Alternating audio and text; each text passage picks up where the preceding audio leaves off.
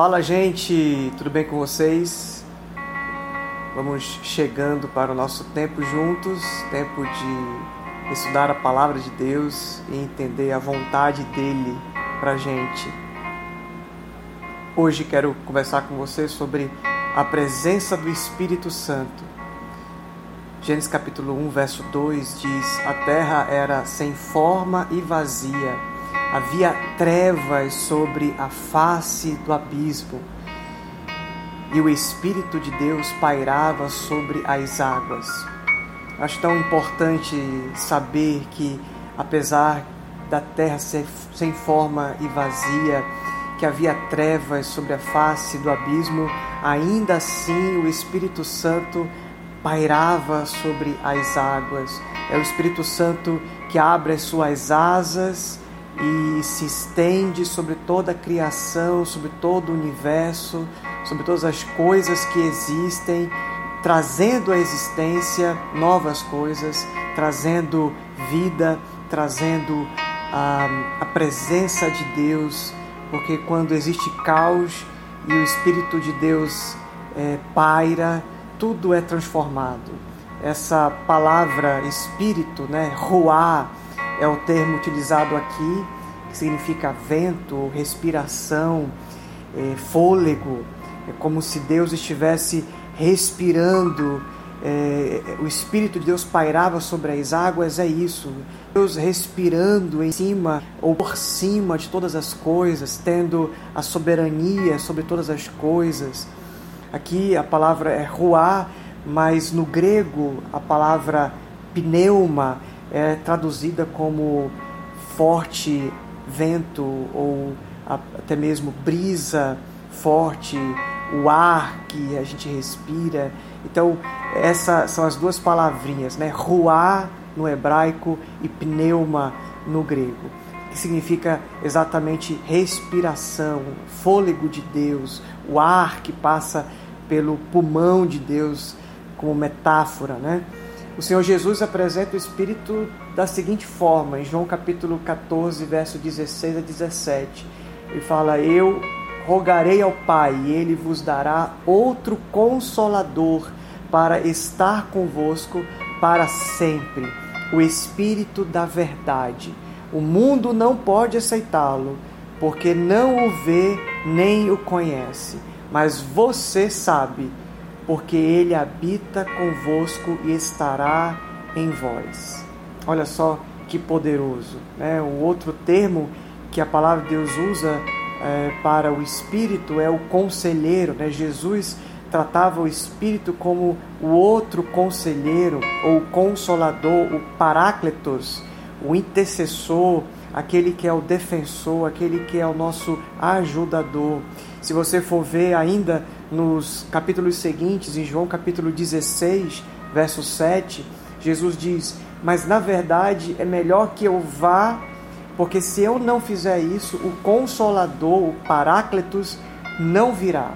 Se eu faço isso agora, ele virá. Se eu for, ir, for embora, ele virá, porque eu vou mandá-lo para você. Ou seja, é, existe uma relação harmoniosa entre o Pai, o Filho e o Espírito Santo. O Pai envia Jesus, o Filho, e o Filho envia o seu Espírito. E é muito provável que dentro da nossa caminhada, durante a nossa experiência de fé, algumas pessoas não é, vivam na dependência do Espírito ou numa relação com o Espírito Santo. Né? Algumas pessoas não têm nem ciência do Espírito Santo. E isso, é, até mesmo a palavra de Deus mostra, enquanto Apolo estava em Corinto, Paulo tomou o caminho através do interior e chegou até Éfeso, e lá ele encontrou alguns discípulos e perguntou para eles, lá em Atos 19, de 1 em diante: Recebestes o Espírito Santo quando crestes? Eles responderam: Não, nós nem sequer ouvimos que haja Espírito Santo. Ou seja, algumas pessoas não vivem uh, uma relação com o Espírito Santo porque não têm ciência de que o Espírito Santo existe. de que é possível eu ter o Espírito de Deus, a respiração de Deus em mim, o fôlego de Deus, o que move Deus dentro de mim, o próprio Deus em mim.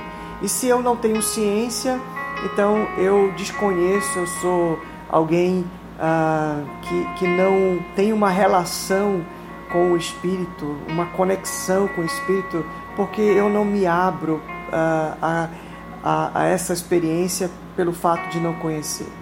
Algumas pessoas, a relação que elas têm com o Espírito é de resistir o Espírito.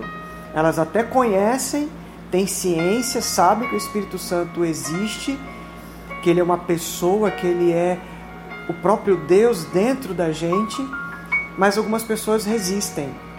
E Atos 7:51 diz isso: Vocês de dura cerviz, e incircuncisos de coração e ouvidos, você é exatamente como seus pais, você sempre resiste ao Espírito Santo.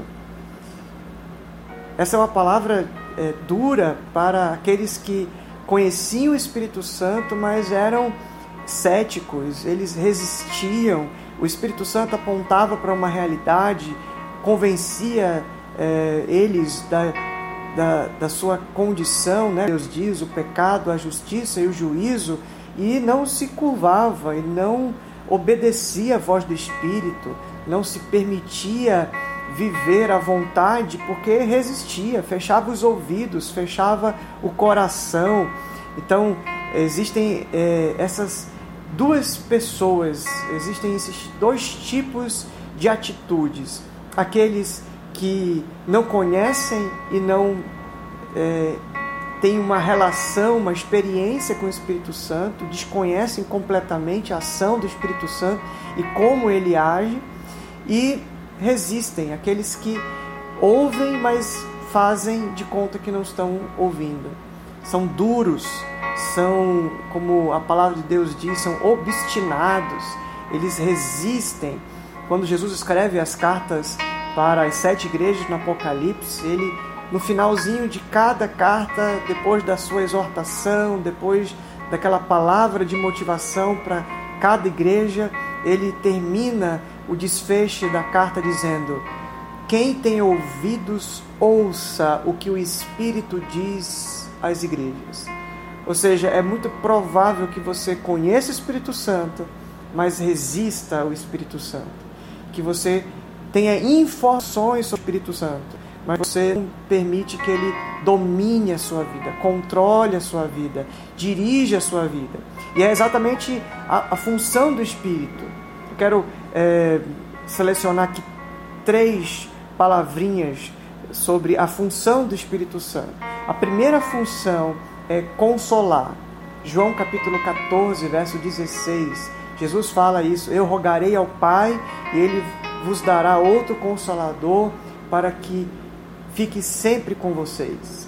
Consolador é, a respeito da função é, de que o Espírito Santo iria nos garantir algumas coisas que somente pela fé nós poderemos é, acreditar.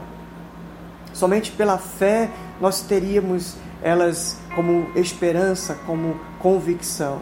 Então o Espírito Santo é aquele que nos consola, aquele que fortalece a gente quando a gente está desanimando, quando a gente passa por um tempo de dor, de sofrimento, de perda, de abandono, de rejeição, de profunda tribulação.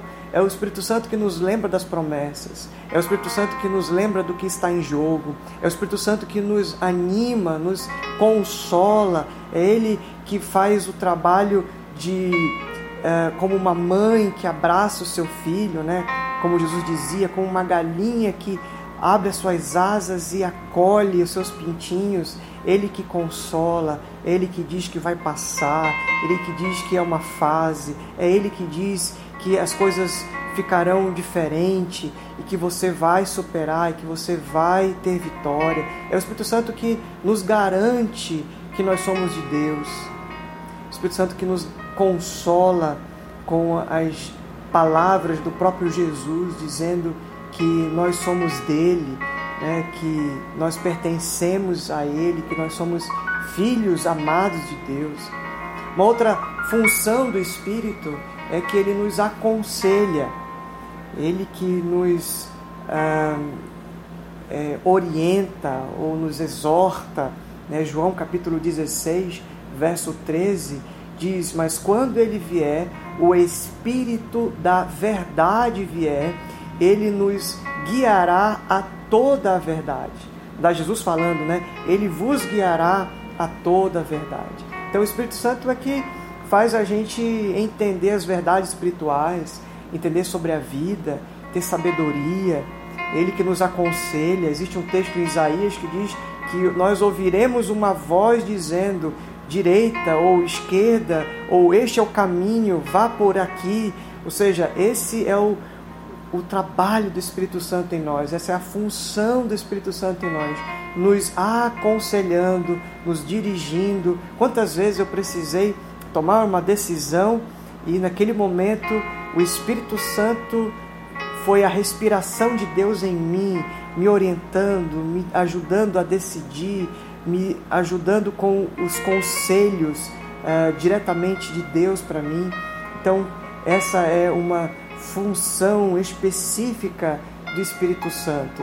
O texto que eu estava citando antes, né, Isaías 30, 20: Se você virar à direita ou para a esquerda, teus ouvidos ouvirão uma voz atrás de você dizendo: Este é o caminho, andai por ele.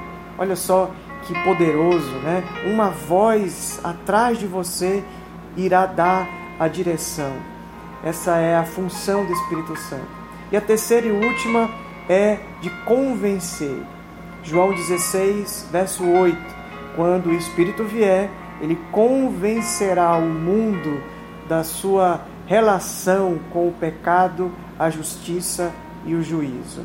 Aquilo que o Espírito Santo faz para que eu me abra para me converter ao Evangelho, me converter à vontade de Deus, que não seja a minha vontade, o meu ego, as minhas paixões, os meus amores que conduz a minha vida, mas é a vontade de Deus. É Ele que me convence disso. Qual é a vontade de Deus? Ele que me dá clareza, me, me tira do engano, me tira do engodo, me tira da, da cegueira espiritual e me coloca no caminho certo. A nossa conversa de hoje pode, nos pequenos grupos e nas casas e é, aonde você estiver, pode girar em torno disso. Né? Será que você percebe a ação do Espírito Santo na sua vida? Será que você conhece a respeito do Espírito Santo? Você é, já, já teve experiências? Qual foi a última vez que você teve uma experiência com o Espírito Santo? Dele falar com você, dele convencer você, de ele te dar um conselho? Ou será que você é resistente ao Espírito? Ele fala o que é bom para você e você tapa os ouvidos, você é, fecha o coração e não obedece a sua voz. Como é que você tem se relacionado com o Espírito Santo? O desejo de Deus é que você seja cheio desse Espírito. E quando a gente se uh, abre e quando a gente uh, toma consciência e ora pedindo para que Deus nos encha e, e, começa a obedecer na sutileza o Espírito, aí que a gente começa a ter o, o enchimento, essa relação incrível com o próprio Deus. A minha oração, meu desejo é que você seja cheio do Espírito, que você tenha experiências sobrenaturais com o Espírito Santo, ele que é o nosso conselheiro, nosso consolador, o nosso amigo, que assim como Jesus tinha o Espírito Santo e exultava no Espírito Santo, se alegrava no Espírito Santo, assim seja também na sua vida. Deus te abençoe, beijo, tchau.